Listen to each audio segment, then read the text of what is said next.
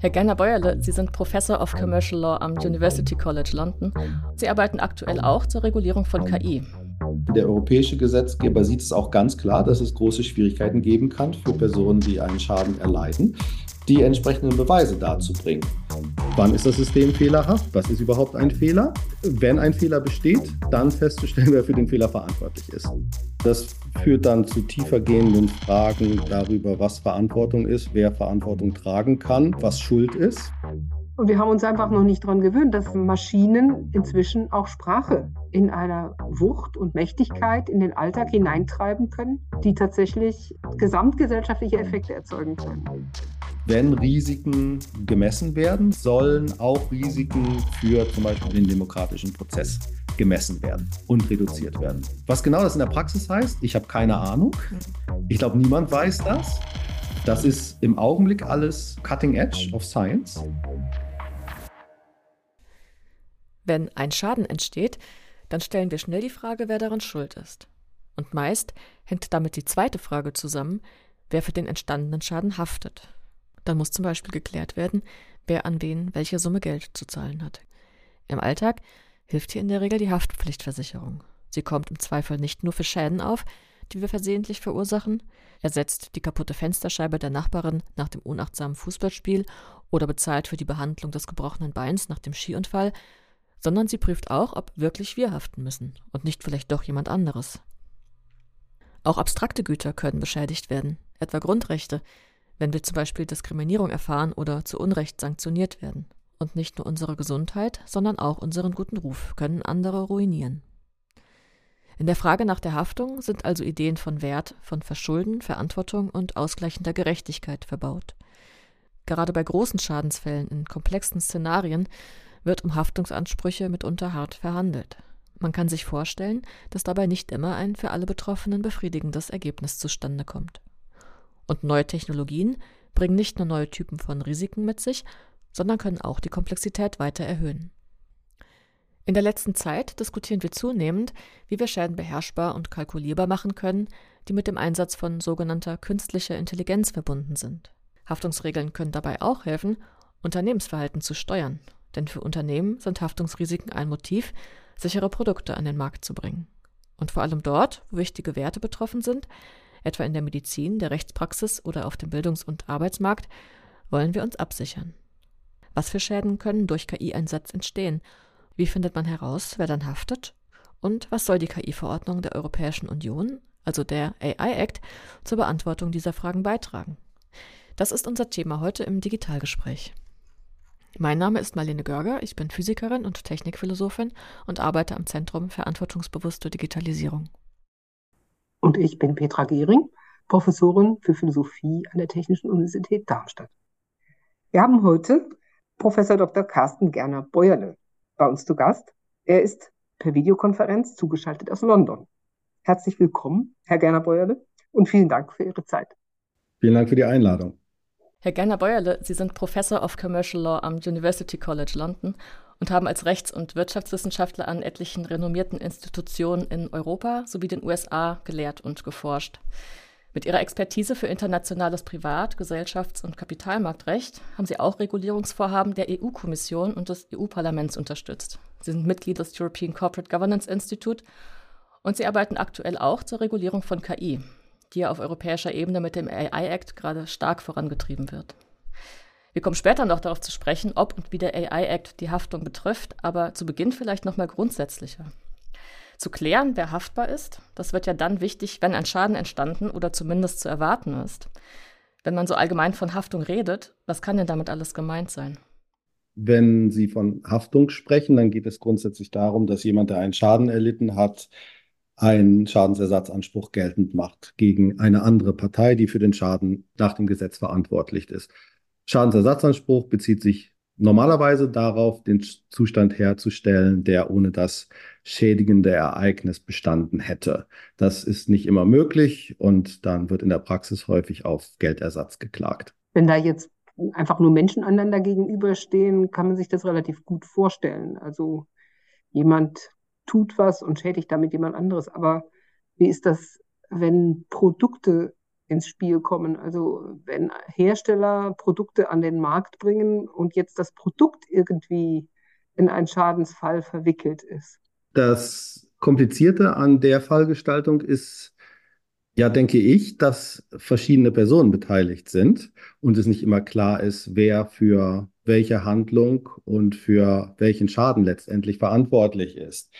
Ähm, dass ein Produkt den Schaden verursacht als solches ist nicht weiter problematisch und vom Recht auch nicht schwierig zu erfassen. Es ist eben dann eine Handlung letztlich äh, einer Person, etwa des Herstellers des Produktes, ähm, die für den Schaden verantwortlich ist. Also man kann den, die Kausalität kann man immer zurückführen auf eine Person. Das mag eine natürliche Person sein oder eine juristische Person, die nach dem Gesetz dann verantwortlich ist und Schadensersatz unter Umständen zu leisten hat. Wie der Schaden entstanden ist, eben zum Beispiel durch ein fehlerhaftes Produkt oder vielleicht durch eine Handlung, ein, ein Schlag oder sowas, wenn sich zwei Menschen gegenüberstehen, das macht dem Prinzip nach keinen Unterschied. Die Probleme entstehen dadurch, dass wenn ein Produkt etwa fehlerhaft ist, dass es dann meistens schwieriger wird, die Kausalität nachzuweisen. Also für denjenigen, der den Schaden einklagt, genau darzulegen vor Gericht, wenn es dazu kommt, dass eine andere Person verantwortlich ist. Wenn Sie von Produkthaftung sprechen, dann kann man sofort daran denken, dass es eben nicht nur den Hersteller des Produktes gibt. Der Hersteller, der bezieht sich dann vielleicht auf weitere Lieferanten, äh, die bestimmte Teile zum Produkt bereitstellen, die dann eingebaut werden und vielleicht dann auch nicht so gut überprüft werden oder nicht so gut überprüft werden können von dem Hersteller, weil dem Hersteller dann die technische die, das technische Wissen da auch fehlt. Und der Hersteller sendet das Produkt dann weiter an jemanden, der es verkauft, letztlich, sodass dass wir eine Kette von Personen haben und es nicht immer einfach festzustellen ist, wo in dieser Kette jetzt der Fehler entstanden ist und wer dementsprechend für den Fehler verantwortlich ist.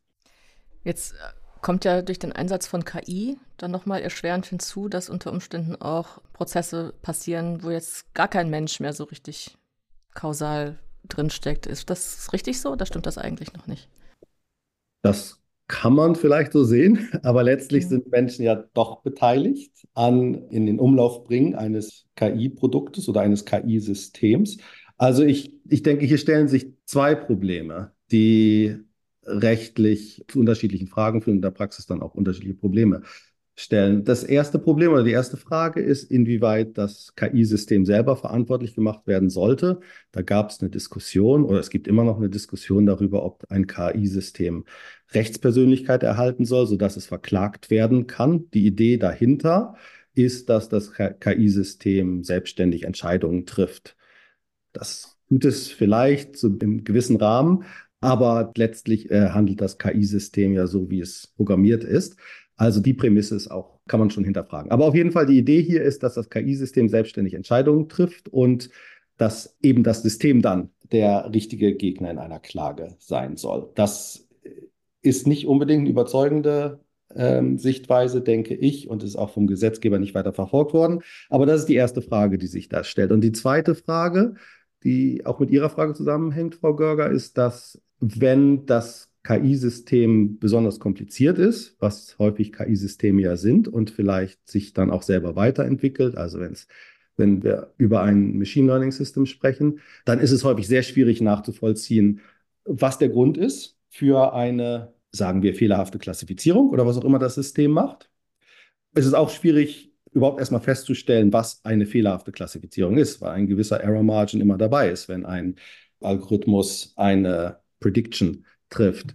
Das Problem hier ist festzustellen, wann ist das System fehlerhaft, was ist überhaupt ein Fehler und wenn ein Fehler besteht, dann festzustellen, wer für den Fehler verantwortlich ist. Also wenn wir nicht von einem KI-System als einer Rechtsperson sprechen und KI-Systeme sind nach derzeitiger Rechtslage keine Rechtsperson, dann stellt sich die Frage, welche Person, natürliche oder juristische Person hinter dem KI-System verantwortlich ist. Und das kann noch schwieriger sein als bei Produkten, anderen Produkten, mit denen wir, mit denen wir vertrauter sind, vielleicht in einem Fernseher oder so zum Beispiel. Vielleicht nochmal kurz zu der Frage, ob KI selbst haften können sollte. So auf so einer ganz abstrakten Ebene gibt es ja viel so Menschähnlichkeitsdiskussionen über KI schon. Das Wort legt das so ein bisschen nahe, aber sobald wir uns vorstellen, dass wir mit KI-Produkten oder KI-Systemen zu tun haben, klänge das wie eine, äh, ein kompletter Umbau unseres Rechtssystems, wenn man plötzlich äh, ein nichtmenschliches System, weil es sowas Ähnliches wie Intelligenz an den Tag legt, haftbar machen würde. Ja, das führt dann zu tiefergehenden Fragen darüber, was Verantwortung ist, wer Verantwortung tragen kann und was Schuld ist. Viele Haftungsvorschriften verlangen ja einen Nachweis von Verschulden. Und nicht alle können schuldhaft handeln, auch nicht alle Menschen können schuldhaft handeln. Babys zum Beispiel sind nicht schuldfähig. Die Diskussion überlasse ich aber lieber Ihnen, was Verantwortung ist und was Schuld bedeutet und wer schuldhaft handeln kann. Aber die, die praktischen Probleme sind ja auch ganz klar im Vordergrund hier. Wenn ein KI-System haftbar wäre, dann müsste sichergestellt werden, dass das KI-System als Rechtsperson vernünftig kapitalisiert ist, um den Haftungsanspruch auch bedienen zu können. Sonst nützt es wenig, das KI-System verklagen zu können. Das heißt, letztlich müssen dann doch wieder Personen im Hintergrund, die hinter dem KI-System stehen und die wahrscheinlich einen Gewinn machen dann von dem KI-System, müssen die eben dann in Verantwortung genommen werden. Ich glaube, es lohnt sich mal an konkrete Beispiele zu gehen, um zu zeigen, was es vielleicht auch schwierig macht, dann im Feld der Produkthaftung auch weiterzukommen. Das scheint ja schon mal die deutlich einfachere oder naheliegendere Diskussion zu sein. Und ich kann mir aber vorstellen, dass es da ganz unterschiedliche Fälle gibt und vielleicht auch in unterschiedlichen Bereichen unterschiedliche Eigenschaften von KI zu Problemen führen. Kennen Sie denn Beispiele, wo Produkthaftung zu KI unklar ist und deswegen vielleicht auch Unsicherheiten beim Einsatz bestehen? Also zurzeit ist es unklar, ob Produkthaftung überhaupt Anwendung findet auf KI. Da gibt es Meinungen zu und auch Urteile, die nicht ganz eindeutig sind. Deswegen haben die europäischen Institutionen auch vor ungefähr zwei Jahren einen Gesetzesvorschlag auf den Weg gebracht, der die Produkthaftungsrichtlinie, ich glaube, so heißt die auf Deutsch, ich bin mir nicht ganz sicher, Product Liability Directive, der die Produkthaftungsrichtlinie reformieren wird. Das Gesetzesvorhaben ist noch nicht verabschiedet, wird aber wahrscheinlich verabschiedet werden, denke ich. Im, Im, Augenblick sind Diskussionen in den europäischen Institutionen da zu den Einzelheiten ähm, des Gesetzesentwurfs und wie er an den KI, an das KI-Gesetz dann auch angeglichen werden kann, sodass wir dann auf europäischer Ebene ein harmonisches Gesetzeswerk haben. Also bislang war es unklar, ob Software ein KI-System eben überhaupt unter den Begriff Produkt fällt. Mhm. Ähm, wenn ein KI-System unter den Begriff Produkt fällt, dann ist es möglich, die Produkthaftungsrichtlinie oder das entsprechende Umsetzungsgesetz in den EU-Mitgliedstaaten anzuwenden. Und der Hersteller des Systems würde dann haften für Fehler, die eintreten. Mir sind keine Fälle bekannt, konkret zumindest in, äh, aus Großbritannien, in denen Produkthaftung eingeklagt worden wäre. Das mag in EU-Mitgliedstaaten anders sein. Ich kenne nicht unbedingt die Rechtslage in der gesamten EU natürlich. Aber mir sind keine Fälle bekannt. Ich glaube, die Gerichtsurteile sind hier relativ selten, eben weil es bislang unklar ist, ob KI-Systeme unter den Begriff Produkt fallen. Und das, das Gesetzesvorhaben, das auf europäischer Ebene jetzt diskutiert wird, das würde das klarstellen, dass sie eben darunter fallen. Woran liegt das? Es ist ja eigentlich jetzt mal so aus einer Laiensicht irgendwie klar, dass das ein Produkt ist. Ne? Ich kann da was kaufen, ich kann mir einen Profizugang zu ChatGPT kaufen, so, dann erwarte ich eigentlich, das ist ein Produkt. Wie ist das begründet, dass das nicht klar ist, dass das ein Produkt ist? Bislang die Produkthaftungsrichtlinie bezog sich auf Objekte, die, also handfeste Objekte im Prinzip, die verkauft werden können. Und Software wäre dann unter Umständen ein Bestandteil, aber es war eben strittig, ob Software der gesetzlichen Definition von Produkt entspricht. Mhm. Aber das wurde vertreten und ich denke es auch nicht fernliegend zu sagen, ja, man kauft Software, genauso wie man andere Produkte kauft und dann ist das KI-System eben ein Produkt. Also wenn Software irgendwo integriert ist und man kauft dann zum Beispiel einen Computer mit Software, dann ist auch keine Frage, dass die Produkthaftung Anwendung findet. Die schwierige Frage ist, ob Software alleine äh, mhm. als Produkt zählt. Das heißt, wenn ich ein Gerät kaufe, auf dem ist schon irgendeine Software vorinstalliert, dann ist sozusagen dieses Gesamtpaket ein Produkt. Ja. Aber wenn ich auf mein eigenes Gerät Software installiere, die ich anders vorher bezogen habe, dann ist schon sozusagen beides auch irgendwie aufgebrochen. Dann ist mein Computer jetzt ja auch nicht mehr in seinem Originalzustand. Genau. Vielleicht da nochmal nachgefragt, dieses, sagen wir mal, veränderbare, bewegte, das Softwarelösungen unter Umständen sowieso haben, aber KI in ganz besonderer Weise, sofern Gelernte das Programm adaptiert sich mhm. und es adaptiert sich an Eingabedaten oder an Daten, die es sonst wie nutzt, auf die es zugreift. Und insofern ist es äh, vielleicht zum Punkte Null der Inbetriebnahme in einer bestimmten Weise konfiguriert, sodass der Hersteller sagen kann, ja klar, das ist mein Produkt, aber im Laufe der Verwendung verändert es sich und verändert es möglicherweise ja auch sein Verhalten und seine Schädigungspotenziale. Wie fasst man denn diese dynamische Seite von KI-Produkten in den Haftungsgedanken rein? Ja, das ist noch nicht ganz klar. Im ersten Gesetzesentwurf der Kommission aus dem Jahr 22 stand da, glaube ich, noch nichts zu drin. Aber das ist eben eine der Fragen, die nach der alten Produkthaftungsrichtlinie nicht wirklich zu beantworten waren. Also die Produkthaftungsrichtlinie in ihrer Originalfassung verlangt, dass der Fehler, der Defekt zum Zeitpunkt des Inverkehrbringens vorliegt. Das ist nicht unbedingt ja der Fall bei einem KI-System und trotzdem könnte man sich Situationen vorstellen, wo es sachgerecht ist, den Hersteller dann in Haftung zu nehmen. Also ein, wie Sie sagen, ein KI-System kann ja lernen und bekommt neue Daten zugespeist. Und auf der Basis werden dann die Voraussagen, die das KI-System trifft, eben genauer oder vielleicht auch nicht genauer, je nachdem, was es für Daten bekommt und je nachdem, in welchem Zusammenhang es eingesetzt wird. Man könnte sich jetzt vorstellen, dass etwa der Benutzer des KI-Systems keine klaren Anweisungen bekommen hat, was die Parameter eines Datensatzes sein müssen, sodass der dann geeignet ist für das bestimmte KI-System und für den, den Use Case, in dem es eingesetzt werden soll. Und wenn der, der Benutzer die, diese Informationen nicht hat und es falsch einsetzt, dann ist der Fehler vielleicht auch dem Hersteller anzulasten. Das ist nach der derzeitigen Fassung der Richtlinie ist das schwer zu begründen, weil der Fehler eben zum Zeitpunkt des Inverkehrbringens noch nicht vorhanden war. Das soll jetzt aber auch in die Richtlinie rein. Zumindest besprechen die europäischen Institutionen, inwieweit es dann oder unter welchen Voraussetzungen es vertretbar ist, den Begriff des Fehlers weiter auszulegen. Das ist vielleicht, um nochmal wieder so eine, vielleicht ein bisschen platte Analogie zu benutzen, ähm, sowas wie so ein allmähliches giftiger werden irgendeiner KI-Lösung geben kann, die am Anfang schon harmlos war, aber dann sich hm durch Daten oder durch irgendwelche Maschine-Maschine-Prozesse, die möglicherweise der Nutzer überhaupt nicht mitgekriegt hat oder schon gar nicht vorhersehen konnte, verändert zum Unguten. Ja, das muss natürlich zurückzuführen sein auf den Hersteller, das Problem. Und damit sind wir bei anderen Herausforderungen, die wir ja schon angesprochen haben, dass eben in, in diesem Beispiel mehrere Personen beteiligt sind an dem Inverkehrbringen des und dem Benutzen des KI-Systems. Und bei einem Schadensfall müsste dann, müsste dann festzustellen sein oder festgestellt werden, ob der Schaden darauf zurückzuführen ist, dass der Hersteller ein ungeeignetes System in Verkehr gebracht hat, das dann, als es sich weiterentwickelt hat, eben vielleicht an Präzision verloren hat, anstelle an Präzision zu, zu gewinnen, oder ob es der Benutzer in einem ungeeigneten Zusammenhang verwendet hat. Hm. Gibt es denn schon Beispiele für Schäden? die durch KI-Systeme verursacht wurden?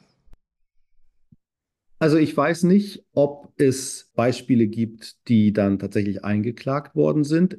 KI-Systeme werden eingesetzt, ja bereits, aber selten ohne menschliche Kontrolle. Also im medizinischen Bereich ist es häufig so, dass KI-Systeme eingesetzt werden, um eine Diagnose zu erstellen etwa. Soviel ich weiß, passiert das nicht völlig ohne Aufsicht eines Doktors, sodass dann automatisch immer eine natürliche Person Verantwortung trägt und die Haftungsfragen dann einfacher zu beantworten sind. Ein Beispiel aus den USA, wo KI-Systeme ohne weitere menschliche Zwischenstufe Entscheidungen getroffen haben, die signifikant sind, sind KI-Systeme, die bei einer Jobsuche verwendet werden. Also die, die verwendet werden von einem Arbeitgeber, um Kandidaten auszuwählen für ein Interview, für ein Bewerbungsgespräch. Und da ist, wenn ich das richtig verstehe, in den USA, manche Unternehmen haben bei dieser ersten Stufe, wo die, die Vorselektion getroffen wird, keine Person im Spiel. Das KI-System trifft also die letztlich relevante Entscheidung. Und wenn das KI-System dann mhm. nicht vernünftig funktioniert und es wurden, das, da wurden Fälle gebracht, wo die Arbeitssuchenden die keine Einladung zum Bewerbungsgespräch erhalten haben, dann sagten, dass, dass gegen sie diskriminiert worden sei. Das ist ja, wie Sie sagten, am Anfang auch eine Art von Schaden. Wenn mir wegen eines KI-Systems ein Job entgeht, äh, dann stellt sich in der Tat die Frage der Haftung. Und in den USA ist das auch weit äh, besprochen worden und es ist dann auch ein überzeugendes Argument gemacht worden, dass manche KI-Systeme eben in der Tat diskriminiert haben, weil sie nicht vernünftig kalibriert waren oder weil das Training Dataset schon einen äh, inhärenten Bias hatte.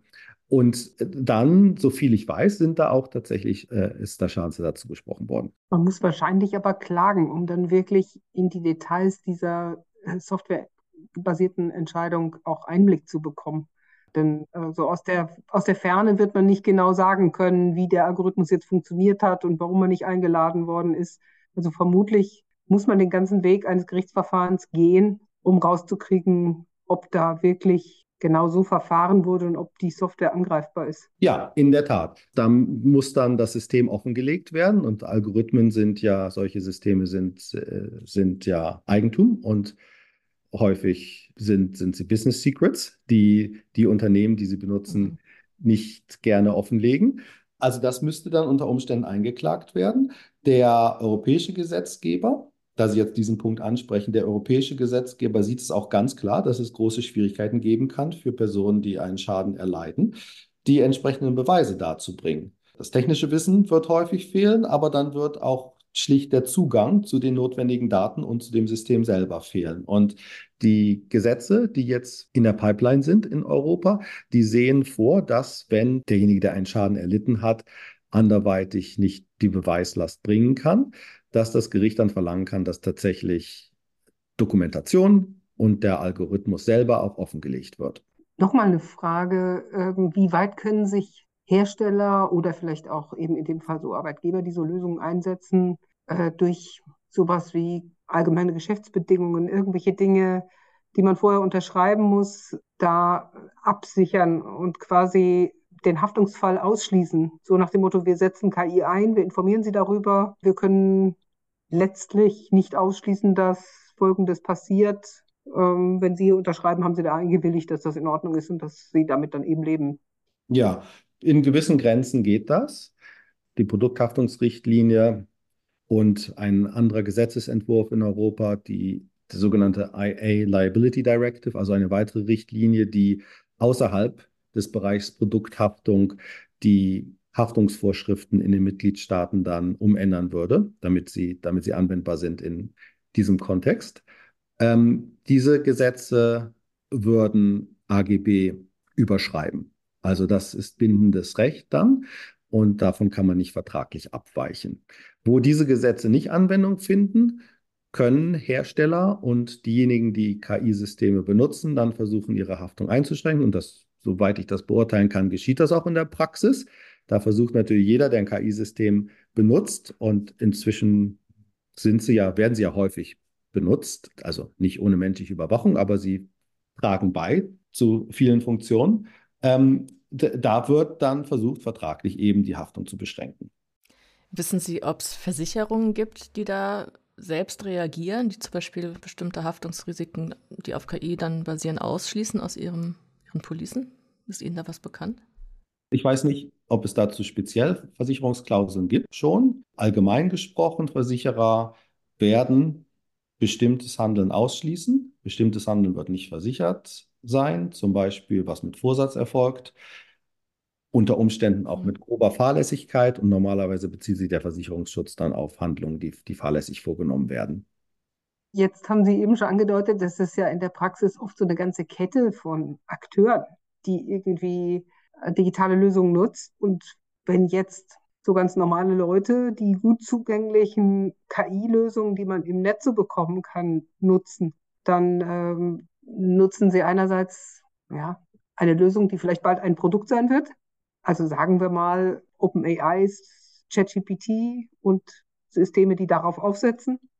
Wenn ich jetzt als Nutzerin eines solchen Systems sagen wir mal, generative Text-KI eingesetzt habe und dann irgendeinen Text selber in einer Situation verwende, in der ich Verantwortung übernehme, dann kann es ja sein, dass Fehler, die aus der generativen KI stammen, dann von mir weitergereicht werden, sage ich jetzt mal so. Und umgekehrt, wenn jetzt jemand betroffen ist davon, dass diese Fehler drin saßen in dem Text, den ich abgeliefert habe, hm. stellt sich auch schon wieder eine Haftungsfrage. Bin ich da im Zweifel immer dran, wenn ich so gut zugängliche Lösungen aus dem Netz nutze, weil ich quasi alle Risiken übernehmen muss, die da unbekannterweise in diesen riesigen Sprachmodellen drinstecken und den unfassbar komplizierten Prozessen, die mir da meinen Text geliefert haben? Oder kann ich das auch irgendwie abwälzen und sagen, na gut, ich bin jetzt nun auch einfach nur eine ganz normale Nutzerin?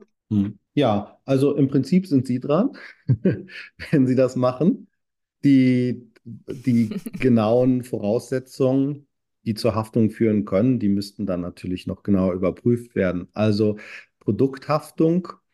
Vor Produkthaftung müssen Sie keine Angst haben, wenn Sie als Nutzer ChatGPT benutzen und das zu einem Schaden führt bei irgendjemand anderem aus irgendwelchen Gründen. Die Produkthaftung bezieht sich auf Hersteller, also diejenigen, die das professionell machen. Unternehmen, die, die ein Produkt, um Gewinn zu machen, in den Verkehr bringen. Allgemeine Haftungsvorschriften finden aber Anwendung, also das ganz normale Schadensrecht, etwa in Deutschland nach dem bürgerlichen Gesetzbuch. Das findet Anwendung. Und dann stellt sich die Frage, was Sie hätten wissen müssen. Also wenn es eine Verschuldenshaftung ist, meistens ist es nach deutschem Recht ja eine Verschuldenshaftung im Deliktsrecht. Äh, dann stellt sich die Frage, was Sie hätten wissen müssen. Das ist allgemein bekannt, dass ChatGPT nicht fehlerfrei ist, sondern halluziniert, wie alle, alle Large Language Models, ja.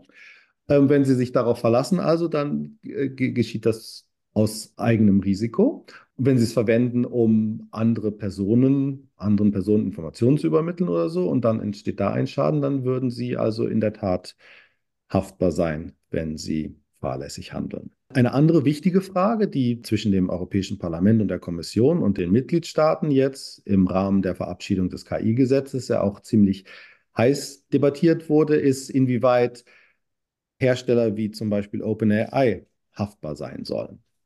Im Augenblick ist es schwer zu begründen, denke ich, die haftbar zu machen nach allgemeinem Deliktsrecht. Sagen wir mal, Sie benutzen OpenAI, um einen Text zu fabrizieren und dann verlässt sich jemand anders auf den Text. Um ein konkretes Beispiel zu nennen, sagen wir mal, Sie benutzen OpenAI, um zu analysieren, was gute Investmentoptionen sind. Und dann benutzt es jemand, um darauf basierend eine Investition zu treffen im sagen wir mal, am Aktienmarkt oder so, und verliert Geld, ist es sehr schwer zu begründen, dass OpenAI für so etwas haftbar sein sollte, nach allgemeinem Deliktsrecht.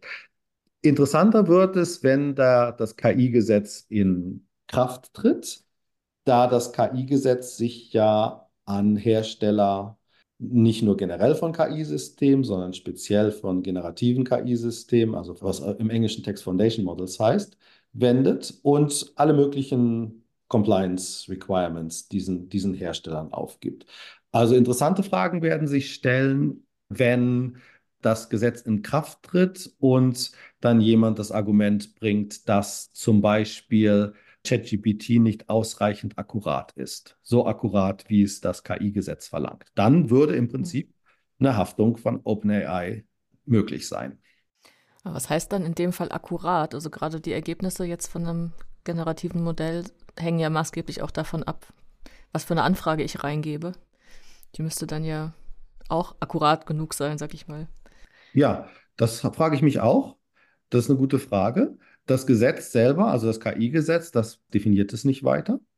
Das mhm. stellt keine, das stellt keine quantifizierten Thresholds auf hier, kann es auch nicht. Denn was ausreichend akkurat ist, ich denke, man kann überzeugend sagen, das hängt von dem Zusammenhang ab, von der Situation ab und von dem potenziellen Schaden. Also es ist, hängt vom Risiko ab und vom Nutzen, den, den man bekommt, indem man ein, so, so ein System einsetzt. Also es kann nicht allgemein beantwortet werden, was ausreichend akkurat ist. Das KI-Gesetz, das formuliert eben so, wie ich es gesagt habe. Es muss, es mhm. muss ausreichend akkurat sein. Also es ist jetzt meine Übersetzung. Der deutsche Text mag das etwas anders formulieren.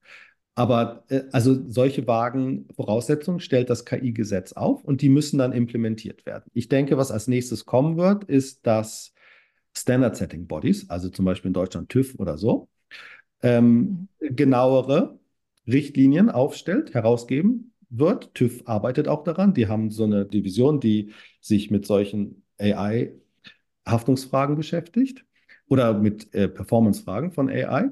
Solche, solche Standard-Setting-Bodies werden dann genauere Richtlinien aufstellen und auf diese Weise werden sich Industriestandards herausbilden. Äh, Sie haben ja auch eine internationale Perspektive auch auf unterschiedliche Rechtssysteme. Ist Ihr Eindruck, dass verschiedene Rechtssysteme unterschiedlich gut auf diese KI-Problematik oder diese KI-Besonderheiten vorbereitet sind? Also lässt sich zum Beispiel im britischen Recht das Aufkommen solcher Systeme leichter integrieren als etwa im deutschen? Also, wenn Sie fragen, ob Gesetzgeber in verschiedenen Ländern unterschiedlich gut vorbereitet sind, würde ich sagen, ja. Wenn Sie fragen, ob manche Rechtssysteme besser dazu geeignet sind, auf KI zu reagieren als andere, das ist eine schwierige Frage. Ich denke nein. Die Antwort ist nein.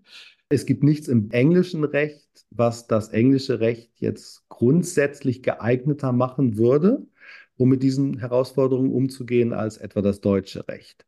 Was man sagen kann, ist, dass Gesetzgeber und Politiker, wenn man sich das anschaut, was passiert in der Welt, doch schon sehr unterschiedliche Ansätze verfolgen, um mhm. KI zu regulieren. Europa, denke ich, ist weit vorne im Hinblick darauf, KI detailliert zu regulieren. Es gibt sonst nirgendwo in der Welt etwas, was genauso umfassend und detailliert wäre wie das KI-Gesetz in Europa und mit dem KI-Gesetz zusammen eben etwa die, die Revision der Produkthaftungsrichtlinie, die ich erwähnte, die aber, wie gesagt, noch nicht verabschiedet sind, aber verabschiedet werden, denke ich, in naher Zukunft. Ob das gut ist oder nicht, ist eine andere Frage. Gut von der Perspektive der Industrie und gut von der broader Social Perspective, also ob es gut ist für die Gesellschaft oder so, das ist eine andere Frage. Aber es ist auf jeden Fall ein klar anderer Ansatz als der, der in Großbritannien verfolgt wird oder in den USA. In Großbritannien gibt es keine, bislang keine konkreten Gesetze und ich denke, es wird auch keine konkreten Gesetze in naher Zukunft geben, sondern der Ansatz hier ist, das Wissen und das Verständnis erstmal von KI-Systemen zu unterstützen und zu entwickeln.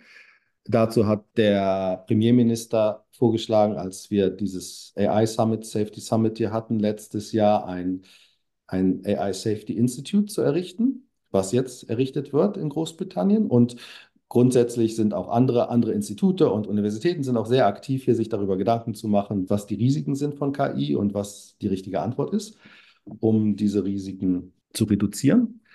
Aber es gibt keinen umfassenden Gesetzesentwurf. Und abgesehen von diesem Programm der Förderung von Wissen und Verständnis wird die konkrete Regulierungsaufgabe den existierenden äh, Regulatory Bodies übertragen. Also je nach Sektor dann zum Beispiel der Finanzmarktregulierungsbehörde. Es wird aber dann doch geregelt. Ich hatte jetzt im ersten Moment gedacht, Sie sagen, man wartet einfach ab und die Gerichte werden das dann im Einzelnen ausbuchstabieren. Aber Sie sagen, es gibt dann doch sowas wie feldbezogene Verordnungen und so eine Art Kontrollregime, Also der Plan ist, kein sektorübergreifendes Gesetz zu erlassen, wie das in Europa jetzt geschehen ist mit dem KI-Gesetz, sondern den entsprechenden Regulierern der, der jeweiligen Sektoren ist zu überlassen, Maßnahmen zu treffen.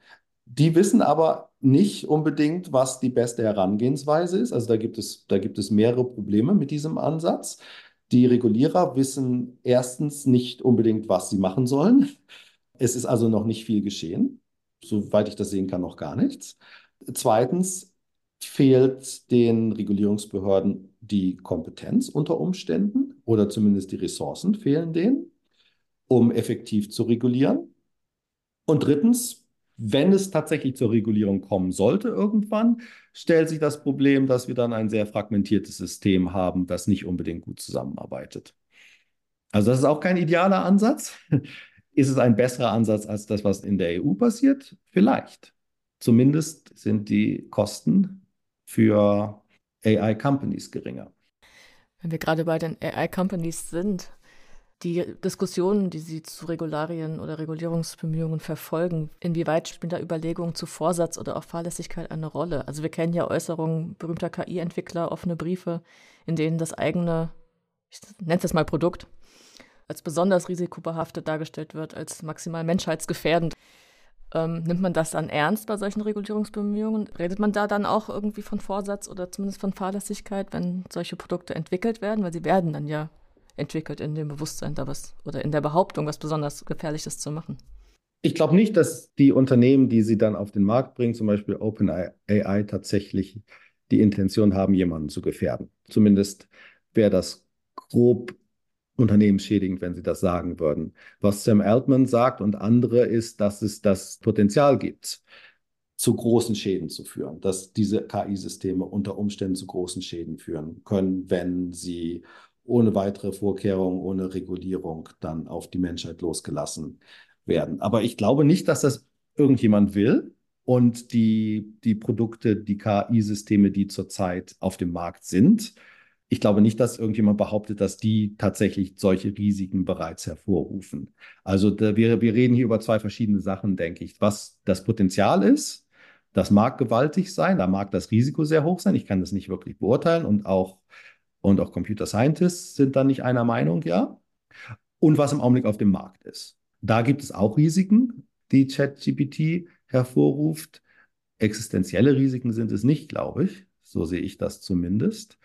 Und inwieweit tatsächlich Regulierung hier notwendig ist und inwieweit Haftungsvorschriften hier zum Einsatz gebracht werden müssen, das ist eine Frage, die man debattieren kann. Was wären denn, wenn Sie das jetzt so andeuten, nur typische Risiken, die Sie vor Augen haben? Zum Beispiel mit ChatGPT jetzt. Mhm. Also was ein großes Problem ist, gesellschaftlich ein großes Problem ist, was auch von dem KI-Gesetz angesprochen wird, ist, dass ChatGPT und andere Large Language Models dazu verwendet werden können, um Missinformation äh, zu kreieren, mit sehr geringen Kosten zu kreieren und in Umlauf zu bringen, sodass der Diskurs, und hier denke ich, haben viele den politischen Diskurs vor allem im Kopf, geschädigt werden kann. Und es ist ja ausgiebig besprochen worden, was das zum Beispiel für demokratische Wahlen bedeuten kann. Das KI-Gesetz versucht das zu regulieren, indem in ein paar Vorschriften sagen, dass wenn Risiken gemessen werden, Risiken eines Systems müssen gemessen werden und müssen dann reduziert werden, soweit machbar. Das verlangt das Gesetz. Wenn das geschieht, sollen auch Risiken für zum Beispiel den demokratischen Prozess gemessen werden und reduziert werden. Was genau das in der Praxis heißt, ich habe keine Ahnung. Mhm. Ich glaube, niemand weiß das. Und wie man diese Risiken reduziert, ist auch eine gute Frage. Also das ist ein konkretes Beispiel von Risiken, die existieren. Das führt uns ein bisschen weg von unserem Thema. Muss jemand dafür haften? Also es ist ein gesellschaftliches Problem, das ist klar. Da denke ich, stimmen alle überein. Was man dazu machen soll, ist eine, ist eine andere Frage. Soll OpenAI dafür haften, wenn Missinformationen verbreitet werden? Ich weiß nicht, ob das die richtige Antwort auf das Problem wäre. Es ist ja auch schwierig, sich vorzustellen. Sie sagten ja am Anfang, idealerweise soll ein Zustand vor dem Schaden hergestellt werden. Und wenn das nicht möglich ist, gibt es einen finanziellen Ausgleich. Es ist natürlich bei einem ruinierten gesellschaftlichen Diskurs schwierig zu sagen, was das heißt. Also wenn man sich solche Rechtsgüter anschaut, demokratischen Diskurs, aber auch generell Menschenrechte, das werden ja auch erwähnt vom KI-Gesetz. Das Risiko für Menschenrechte muss auch im gewissen Rahmen bleiben gering bleiben, reduziert werden, soweit möglich.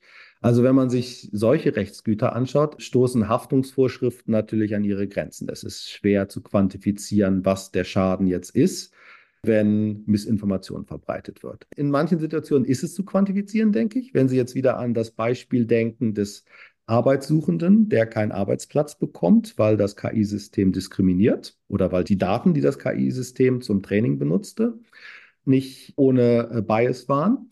Wenn man daran denkt, kann man das quantifizieren, den Gewinn oder Gehalt, äh, den der Arbeitssuchende dann eben nicht bekommt. Ähm, in anderen Fällen ist es sehr schwierig, das zu quantifizieren. Also das KI-Gesetz, das erwähnt ja auch Menschenwürde. Was genau das heißt und wenn Menschenwürde verletzt ist, weil zum Beispiel Toxic Messages verbreitet werden, die, die herabwürdigend sind gegenüber bestimmten, bestimmten Bevölkerungsgruppen.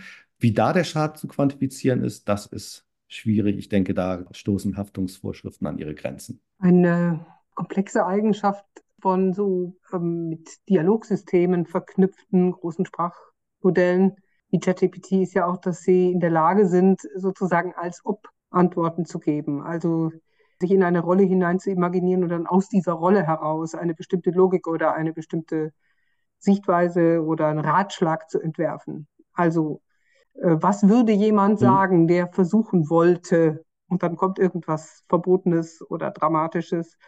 Äh, und das kann man ja dann im deskriptiven Modus gewissermaßen rein logisch darlegen und das äh, machen diese Systeme auch. Da kann man natürlich sagen, ja gut, es ist ja nur eine Auskunft, was jemand machen würde, der so wäre. Aber das sind natürlich ähm, in der Praxis recht äh, blauäugige Formen, sich herauszureden. Wenn wir jetzt mal uns vorstellen, ein Mensch würde das sagen, ja, ich habe jetzt ja nur erklärt, was ein hm. Geld- und Wertzeichenfälscher tun würde, der Geld- und Wertzeichen fälschen wollte und da die allerbeste Methode dafür nutzen wollte, der würde es so machen, ja. ja? Also da ist ja schon ja. ziemlich klar, dass wir, wenn Menschen so vorgehen würden, mal mindestens strafrechtlich gesehen sowas wie irgendeine Tatbeteiligung hätten oder eine Anstiftung oder sowas in der Art. Hm. Das können die Maschinen und man könnte es ihnen womöglich auch irgendwie abtrainieren oder da Sperren einbauen. Da kommen wir vielleicht wieder an so einen Punkt, wo man doch noch mal näher an der Haftungsfrage ist. Also wenn ein Hersteller sich jetzt vielleicht doch nicht einfach rausreden kann, sagen, es kommt halt drauf an, wie man die Maschine benutzt. Nein, wenn ich im Modus des als ob mhm. gewissermaßen äh, alles Mögliche von der Maschine bekommen kann, was als ganz normale Auskunft äh, gegen Gesetze verstoßen würde, dann stellt sich doch die Frage, geht das nicht zulasten des Herstellers?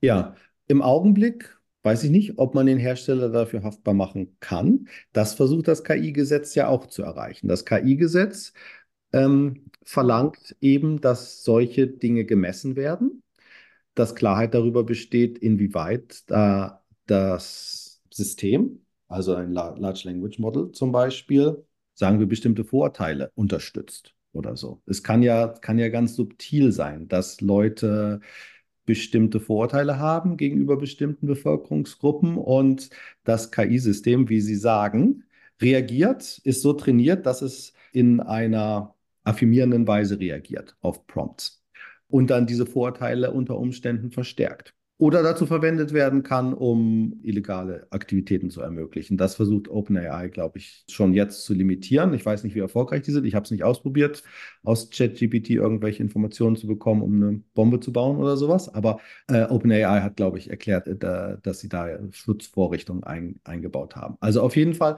das KI-Gesetz versucht dieses Problem, spricht dieses Problem an, indem es verlangt, dass Hersteller von solchen Systemen messen, inwieweit eben illegale Aktivität unterstützt wird oder Vorurteile ähm, bestätigt werden. Der Hersteller, wenn das KI-Gesetz in Kraft tritt, der Hersteller muss dann Vorkehrungen dafür treffen, dass das so weit wie möglich eben nicht geschieht. Und wenn er das nicht tut im Rahmen des wissenschaftlich Möglichen, des technisch Möglichen, dann würde der Hersteller haften, in der Tat, für Non-Compliance mit den gesetzlichen Voraussetzungen. Dass das in der Praxis möglich ist, setzt natürlich voraus, dass man tatsächlich vernünftig messen kann, inwieweit etwa ChatGPT Vorteile bestätigt oder sowas. Und da gibt es sehr interessante Forschung in Computer Science oder an der Schnittstelle von Computer Science, Regulation, Human Values, äh, die Vorschläge machen dazu, wie man das messen kann. Das ist im Augenblick alles so Cutting Edge of Science. Also da ist noch nichts in Industriestandards oder so implementiert, sondern das sind Wissenschaftler, die sich darüber Gedanken machen, was da getan werden kann. Und wir sind in der Situation im Augenblick, wo vieles noch unklar ist und Fundamentalforschung geleistet werden muss, um sowas wie das KI-Gesetz ähm, praktikabel zu machen. Sie sagten ja schon, oder wir haben es ja immer mal wieder angesprochen, dass Haftungsfragen auch natürlich nach Verantwortung fragen und nach Verschulden fragen. Sehen Sie jetzt in dieser KI-Debatte eine Verschiebung der Verortung von Verantwortung? Also gerade in diesem, in diesem Beispiel, das wir gerade diskutiert haben, das System gibt, wenn ich es geschickt manipuliere, Informationen preis, die es eigentlich nicht preisgeben soll oder produziert Anleitungen, die ansonsten sehr, sehr aufwendig nur zu bekommen wären. Und irgendwie ist es ja kontraintuitiv, die Verantwortung von der Person wegzuschieben, die sich da derart betätigt. hin zu dem Hersteller eines mhm. Systems, das dann dazu in der Lage ist. Aber ist das so neu, wie ich das jetzt vermute, oder gibt es analoge Konstruktionen auch schon im, sag ich mal, Vor-KI-Rechtsbild? Über die Frage müsste ich genauer nachdenken. da müsste ich mir ein bisschen Gedanken drüber machen. Das ist eine gute Frage. Wenn es eine Verschiebung von der Verordnung von Verantwortlichkeit geben sollte, ich weiß es nicht, ob das tatsächlich passiert, dann vielleicht weg von, zumindest nach KI-Gesetz, das ist ein Kritikpunkt, ja, an dem KI-Gesetz, mhm. weg von individueller Verantwortlichkeit hin zu Verantwortlichkeit von Verantwortung von denen, die solche KI-Systeme in Umlauf bringen und dann unter Umständen auch Haftung. Also weniger Caveat emptor und eher etwas, ich weiß nicht, ob paternalistisch das richtige Wort ist, aber regulierend von oben herab, wenn das KI-Gesetz verlangt, eben, dass Risiken akzeptabel sein müssen. Ich weiß nicht, ob ein Gesetzgeber das sektorübergreifend vernünftig verlangen kann. Das hängt ja sehr von der Situation ab und von denen, die ein KI-System verwenden und die, diejenigen, die dem Output des KI-Systems dann ausgesetzt sind. Eine gegenläufige Überlegung könnte lauten, wir haben uns vielleicht einfach noch nicht daran gewöhnt, dass auch von Maschinen, die jetzt im Fall von generativer Text-KI wesentlichen Sprache produzieren, ähnlich viel sehr generelle Gefahren ausgehen können, wie vielleicht, was uns viel vertrauter ist, von Chemikalien in anderen Bereichen oder von Suchtstoffen oder von Dingen diesen Typs, wo wir ja auch paternalistisch sind, sofern wir sagen, das ist zum Beispiel auf Dauer ungesund. Das merkt man vielleicht sogar gar nicht unbedingt, äh, dass irgendwie ein Schadstoff im Boden oder in der Luft ist. Trotzdem gibt es Grenzwerte. Und da, wo mhm. es gefährlich wird für die Bevölkerung, für die Gesellschaft, da greift der Gesetzgeber selbstverständlich ein und da wird auch Industrie in die Pflicht genommen und so weiter. Also das sind wir im Bereich, nehmen wir mal der Chemie gewöhnt. Und wir haben uns einfach noch nicht daran gewöhnt, dass Maschinen inzwischen auch Sprache in einer Wucht und Mächtigkeit in den Alltag hineintreiben können, die Kausalketten oder fast kausalartige Ketten auslösen, die tatsächlich gesamtgesellschaftliche Effekte erzeugen können. Ja, das äh, ist durchaus überzeugend, das so zu sehen. Ich weiß nicht, ob ich wirklich letztlich schon überzeugt bin davon, aber ich finde es durchaus überzeugend, diesen Gedankengang. Der Unterschied zu Chemikalien zum Beispiel ist natürlich, dass das KI so verbreitet ist und verbreitet sein wird, dass es in alle Bereiche, in alle Sektoren, alle Industrien oder in wirklich jeden Bereich des Lebens eingreifen wird. Wie weit man da regulieren sollte und überhaupt regulieren kann, vernünftig regulieren kann, ist eine offene Frage. Ob Chemikalien gefährlich sind, wie gefährlich sie sind, lässt sich, glaube ich, ja relativ objektiv messen, denke ich. Ich bin kein Chemiker, aber stelle ich mir vor, inwieweit ein KI-System gefährlich ist, ist viel schwieriger zu messen. Äh, und dann kann ich Ihnen noch ein Gegenbeispiel bringen von meinem Gebiet, in dem ich viel gearbeitet habe, der Finanzmarktregulierung. Also es gibt bestimmte Vorschriften in der europäischen Finanzmarktregulierung und auch in anderen Ländern, die sich an KI-Systeme wenden schon. Das hat jetzt nichts mit dem KI-Gesetz zu tun oder anderen Gesetzesvorhaben. Also es gibt in den normalen Kapitalmarktgesetzen Vorschriften, die zum Beispiel High-Frequency Trading betreffen. High-Frequency Trading basiert auch auf KI. Und diese Vorschriften, die verlangen dann etwa, dass die Unternehmen, die Investmentfirms, die solche Algorithmen einsetzen, dafür Sorge zu tragen haben, dass die Märkte nicht zu sehr gestört werden, dass nicht übermäßige exzessive Volatilität eintritt als Folge der Verwendung von solchen Algorithmen.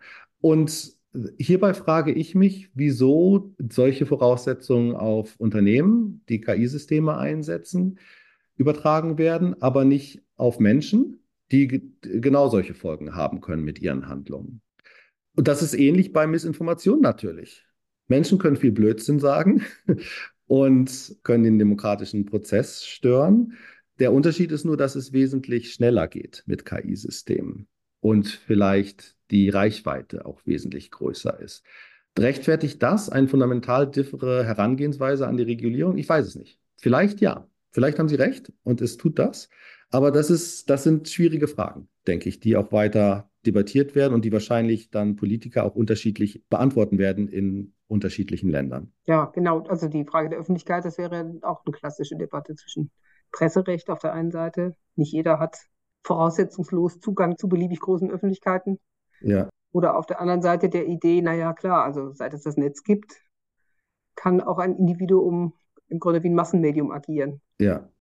Ohne KI wird ja auch viel Missinformation jetzt verbreitet und kann auch verbreitet werden über das Internet. Und das stört auch demokratische Prozesse. Das ist richtig. Aber dass eine Sache schlecht ist, spricht nicht dafür, dass die nächste auch noch schlecht sein sollte. Und hier wird ja auch reguliert. auch das ist der Fall. Ja, Bots sind ja nicht unbedingt legal, also gerade aggressive. Ja, es wird reguliert oder zumindest überlegt sich die EU, wie sie regulieren kann. Und da gibt es ja auch jetzt weitere Gesetzesvorhaben, die in der Pipeline sind. Und damit ist dieses Digitalgespräch zu Ende und wir bedanken uns bei Carsten Gerner-Beuerle vom University College London für dieses spannende Gespräch und die interessante Diskussion. Viele Grüße nach Großbritannien. Und natürlich auch vielen Dank an Sie, liebe Zuhörerinnen und Zuhörer, für das Interesse und die Aufmerksamkeit. Und wenn Sie mögen, hören wir uns wieder, wie immer in drei Wochen, zur nächsten Folge des Digitalgesprächs, einem Podcast von CVD, dem Zentrum Verantwortungsbewusste Digitalisierung.